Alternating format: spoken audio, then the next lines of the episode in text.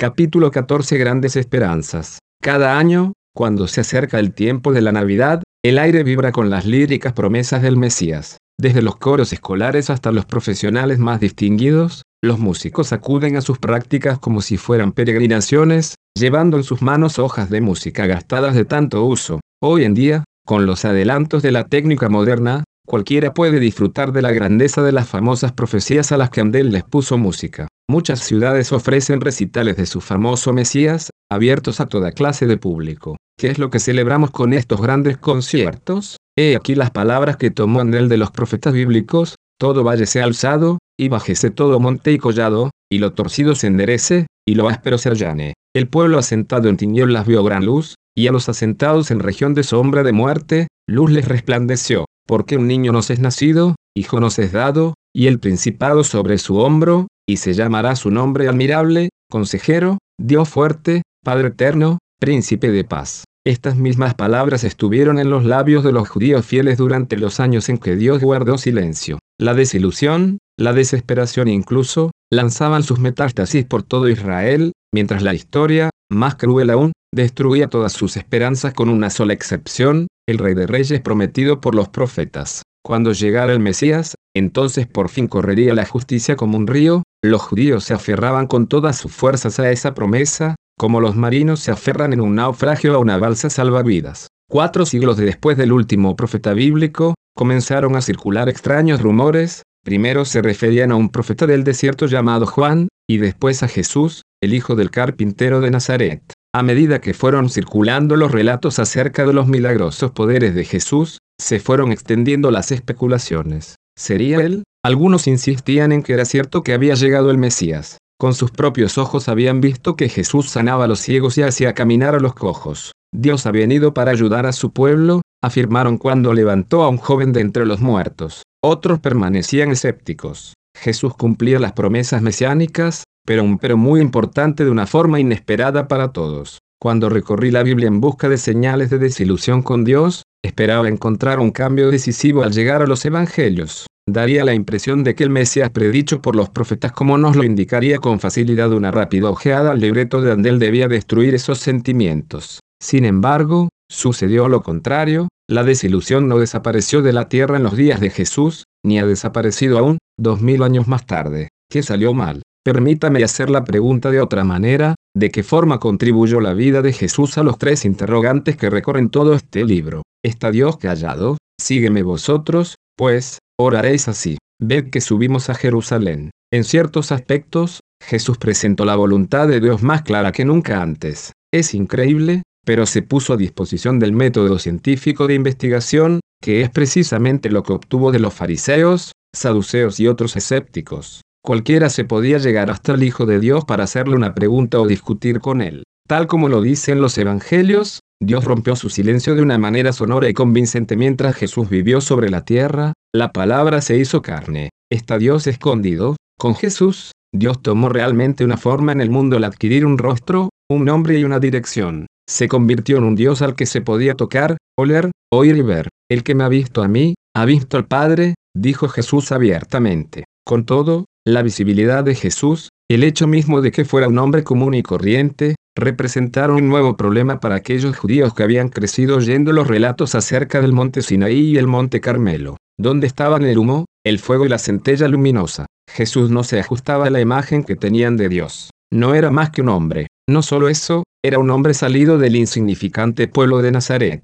Era el hijo de María, un simple carpintero. Los vecinos de Jesús, que lo habían visto jugar con sus propios hijos por las calles, nunca pudieron aceptar que fuera el Mesías. Marcos hace una notable observación marginal al indicar que incluso la familia misma de Jesús llegó en cierta ocasión a una conclusión, está fuera de sí, su propia madre y sus hermanos. María, que al ver al ángel Gabriel había entonado espontáneamente el himno de la Anunciación, sus hermanos, que habían pasado más tiempo que nadie junto a él, tampoco eran capaces de aceptar aquella extraña combinación de lo maravilloso con lo común y corriente. La piel de Jesús se había convertido en un obstáculo. ¿Es Dios injusto? Quizá este interrogante siempre presente fuera el que más dudas causara acerca de Jesús, puesto que los judíos creían que el Mesías enderezaría todo lo que andaba torcido en el mundo. ¿Acaso no habían prometido los profetas que el Señor acabaría con la muerte para siempre y enjugaría las lágrimas de todos los rostros? Cierto, Jesús había sanado a algunas personas, pero había muchas más que seguían enfermas. Había resucitado a Lázaro, pero muchos otros murieron mientras él estaba en esta tierra. No habían jugado las lágrimas de todos los rostros. El problema de la injusticia molesta a muchas personas que en otros aspectos se sienten atraídas por la vida de Jesús.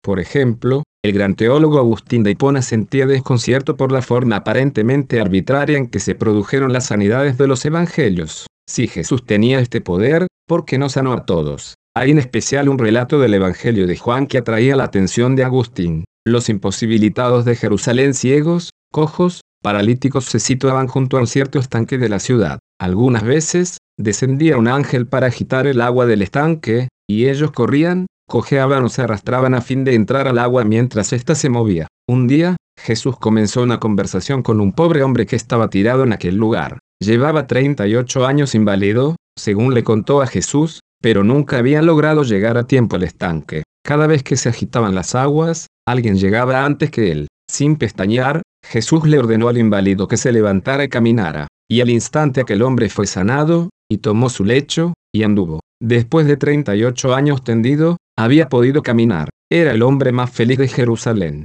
Sin embargo, Juan, al relatar la historia, añade un detalle significativo, después de esto, Jesús se perdió en medio de la multitud. No hizo caso alguno de todos los demás imposibilitados que había allí en gran número, dejándolo sin sanidad a todos, menos a uno. ¿Por qué? Agustín se asombra, había muchos allí tirados, y sin embargo, solo uno fue sanado, a pesar de que habría podido levantarlos a todos con una sola palabra uno. El primo de Jesús era otra persona a quien le preocupaban las injusticias. Juan el Bautista, creyente genuino como el que más, había reanimado las esperanzas de la nación con respecto a Jesús. En los primeros tiempos, cuando la gente le preguntaba si él era el Mesías, decía con toda claridad, en medio de vosotros está uno a quien vosotros no conocéis. Este es el que viene después de mí, el que es antes de mí, del cual yo no soy digno de desatar la correa del calzado. Aquel hombre prometido, Jesús de Nazaret, se llegó a Juan para pedirle que lo bautizara, y él vio con gran asombro que el Espíritu de Dios descendía del cielo en forma de paloma.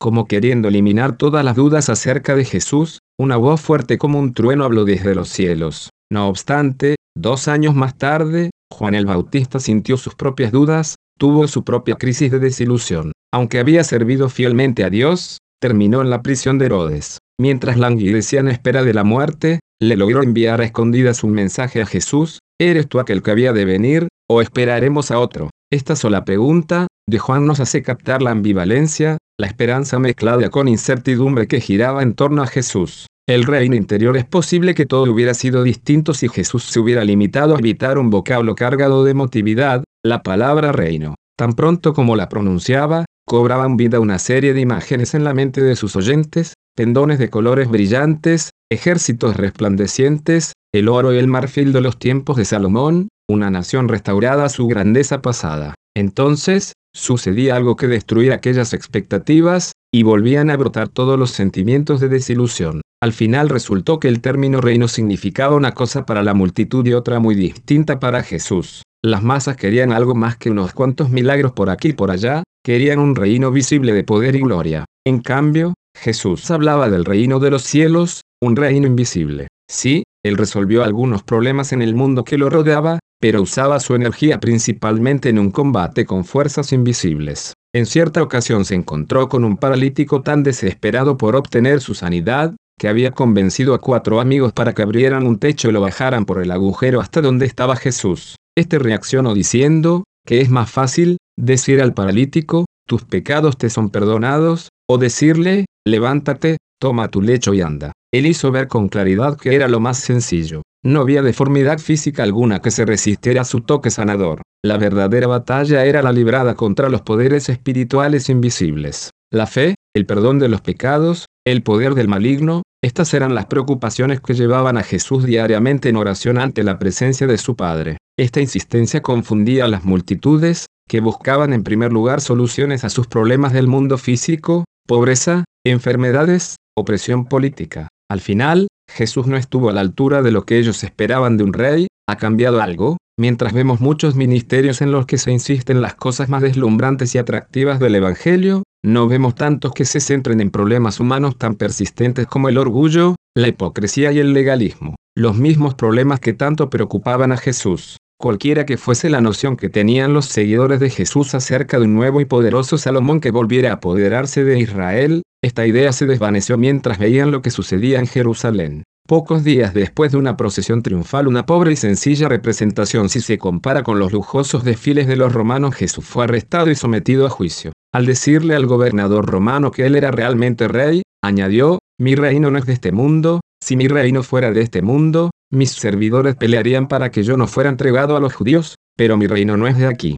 Jesús, un rey, el mejor rey de bromas que haya existido, con un manto púrpura salpicado por la sangre de los latigazos y una corona de espinas encajada en la cabeza. Los discípulos huyeron, su lealtad había sido superada por su miedo al peligro inminente. Si Jesús no se quería proteger a sí mismo, ¿por qué los iba a proteger a ellos? El mundo visible del poder romano se encontró con el mundo invisible del reino de los cielos, y por un momento pareció extinguirlo. En su obra Cat La cuna del gato, el novelista contemporáneo Kurt Vonnegut presenta un físico, que ayudó a crear la bomba atómica, visitando su laboratorio en los días de Navidad. Los empleados de la oficina están todos de pie, rodeando un nacimiento y cantando villancicos navideños. Cantan uno que dice, las esperanzas y los temores de todos los tiempos se reúnen en ti esta noche. Es una escena llena de angustiosa ironía, la contrapartida moderna de la desilusión sufrida por los judíos en los tiempos de Jesús. ¿Creen realmente los que están cantando que las esperanzas y los temores de todos los tiempos que se desvanecerán en un instante si alguien toca el botón de mando que no debe descansan en la fe en un recién nacido de Belén destinado a vivir solo? 33 años.